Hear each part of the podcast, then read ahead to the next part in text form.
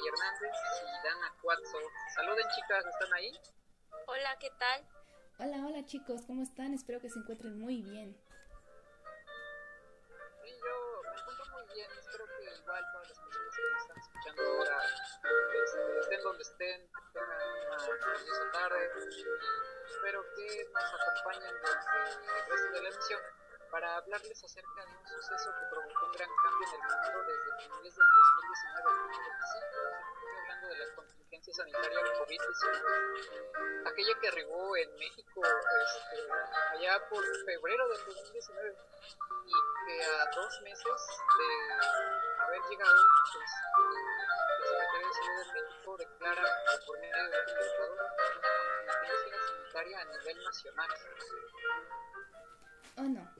Supongo que todos pasamos por momentos difíciles, ya sean económicos o sociales.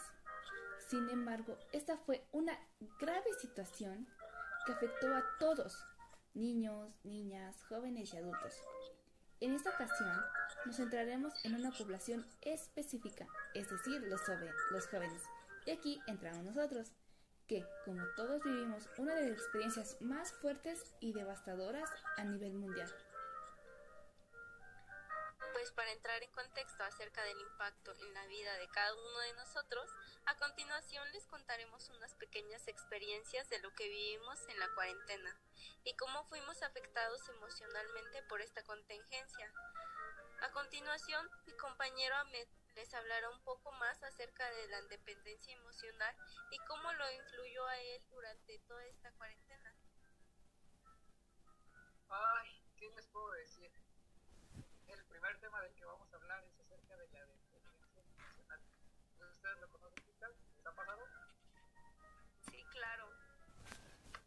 Ha afectado demasiado.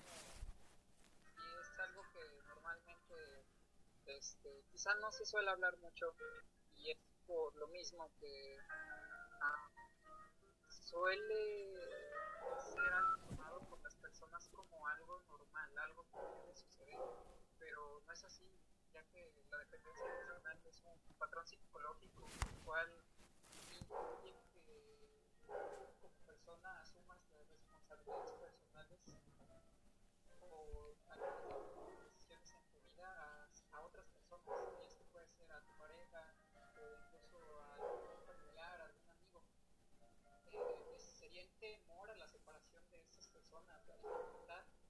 de, expres de expresar un desacuerdo con los demás debido a perderlos, ese miedo de que puedan alejarse de ti uh, debido a, a, tus pensamientos, a tus sentimientos. Y bueno, estas personas con dependencia emocional suelen tener relaciones poco sanas en su vida.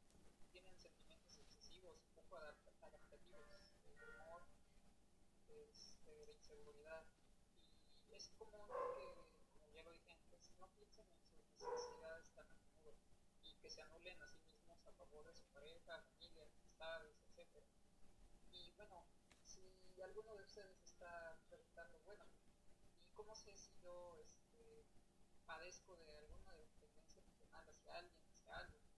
Bueno, hay algunas conductas y síntomas peculiares en este caso.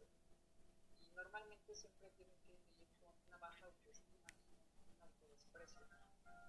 Ah, incluso puedes tener tendencia a tener este, depresión o ansiedad, que son dos temas que este, vamos a hablar un poco más tarde, pero este, también son muy importantes, por eso les digo deberían quedarse el resto del podcast. Y bueno, esto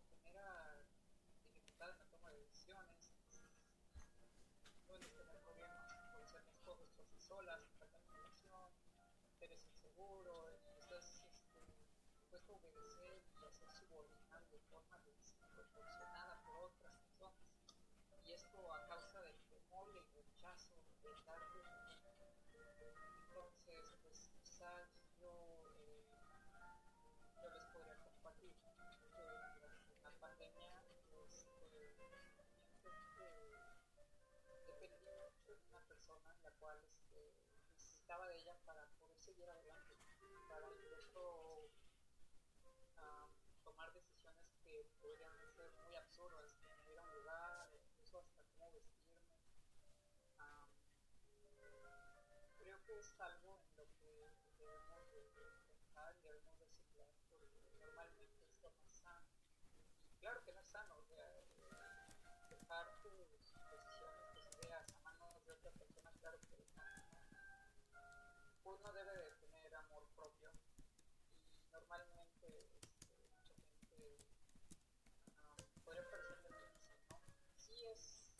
necesario depender de otras personas, pero incluso debes tú ponerte encima de los demás en algunos casos, porque tú eres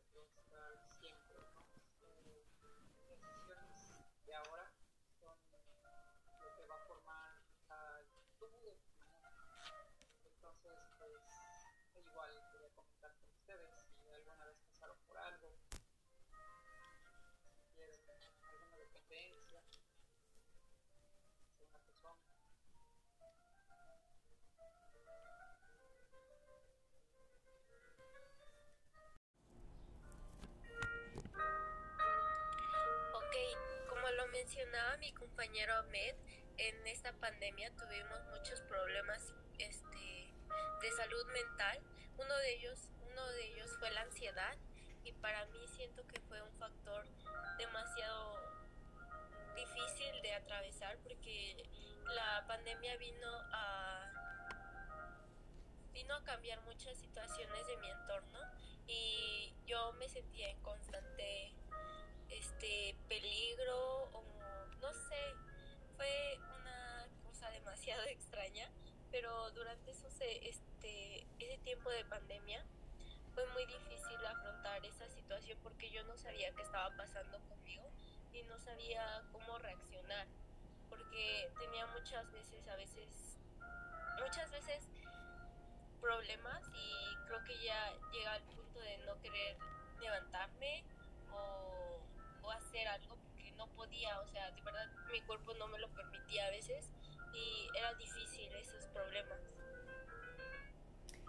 Sí, de hecho este es un punto muy angustiante y preocupante para nosotros los adolescentes, ya que entramos en una etapa donde sentimos demasiada ansiedad porque no sabemos qué es lo que pasa a nuestro alrededor, porque de repente nos, nos arrebataron toda la comunicación social que teníamos. Y no solamente por el hecho de estar encerrados, sino que algunos padecían problemas familiares, problemas económicos, y al alejarse de la escuela, del trabajo y de su rutina, fue un cambio muy brusco, bueno, al menos así yo lo sentí, porque yo me sentía muy a gusto, yo me encontraba en primer año de bachiller, yo era muy feliz cuando salía de la escuela y veía a mis amigos y al, con, con, algunos me regresaba. Y entonces de momento todo ese cambio fue así como de, no, no, no, o sea, ¿qué está pasando? Y después sentir que perdía comunicación con ellos y no saber cómo estaban, no poder verlos. Se siente una sensación de ahogo y fue tan, fue tan terrible poder vivir esta situación. Sí, claro, todo- fueron sí, creo que Dana y yo concordamos, pero es un momento en el que ah, nos sentimos más vulnerables que en otras ocasiones. Y todo quizá por la pandemia.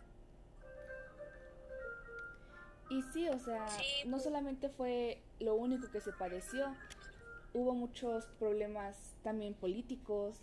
Sin embargo, en, acá me gustaría comenzar a hablar sobre otro padecimiento que es la depresión, porque siento que no solamente fue la dependencia a, la- a los amigos que teníamos o la ansiedad por estar encerrados, sino que se empezó a dar una depresión porque muchas personas tenían planes o que van a ser mis 15 ya en unos meses y se cancela o que iba a salir con mi novio a tal fecha y se cancela. Entonces hubo muchos eventos, muchas prácticas que se cancelaron, no, o sea, fue una situación que al menos si preguntamos, cada uno tiene su forma de contarnos. Entonces nos encontramos que la depresión se caracteriza por una tristeza persistente por la pérdida de interés en las actividades que normalmente se disfrutan. Y yo sí me sentí así porque yo me acuerdo que saliendo de la escuela era muy feliz cuando iba a banda. Y sin embargo, cuando dejé de ir, dije, ay no, yo quiero volver a ir, que esto, que lo otro. Y sin embargo, hubo en un momento en el que dije, ay no, yo ya no quiero hacer nada. si regresamos ya no quiero volver a hacer nada, o sea, estaba yo también demasiado confundida y siento que pues ese sería un punto muy importante que me gustaría que mis compañeros compartieran de cómo se sintieron, si en algún momento se sintieron ahogados, con tristeza. Vamos con contigo, Dana. Sí, fueron momentos demasiado extraños en los que ya no sabíamos qué hacer, cuándo iba a acabar y por eso es que muchos sufrimos problemas mentales porque porque ya no teníamos esa comunicación con otras personas, esa seguridad de que íbamos a volver a la sociedad y si eso pasaba, pues cómo lo íbamos a hacer o, o, o si volvíamos a, o si podíamos de verdad regresar a lo que éramos antes. Entonces fueron momentos de mucha ansiedad, dependencia emocional, de depresión y fue bastante duro porque son trastornos que nosotros no sabemos, no sabíamos cómo controlar porque no estábamos quizá informados acerca de, pero en estos momentos yo creo que ya es, más que abundante la información acerca de estos problemas y trastornos emocionales y creo que estamos más equipados para saber cómo afrontarlos. O bueno, no sé cómo estén ustedes, pero yo creo que ya estamos más informados acerca de cómo tratarlos, de cómo vencerlos o más bien de cómo, cómo convivir con ellos y que no nos afecten de la manera en la que nos afectaron al principio. Sí, de hecho hay muchas redes de comunicación, ya sean las redes sociales o las noticias. Y sin embargo, aunque ya hay muchas, mucho movimiento, muchas campañas para una de dos, o para ayudarnos a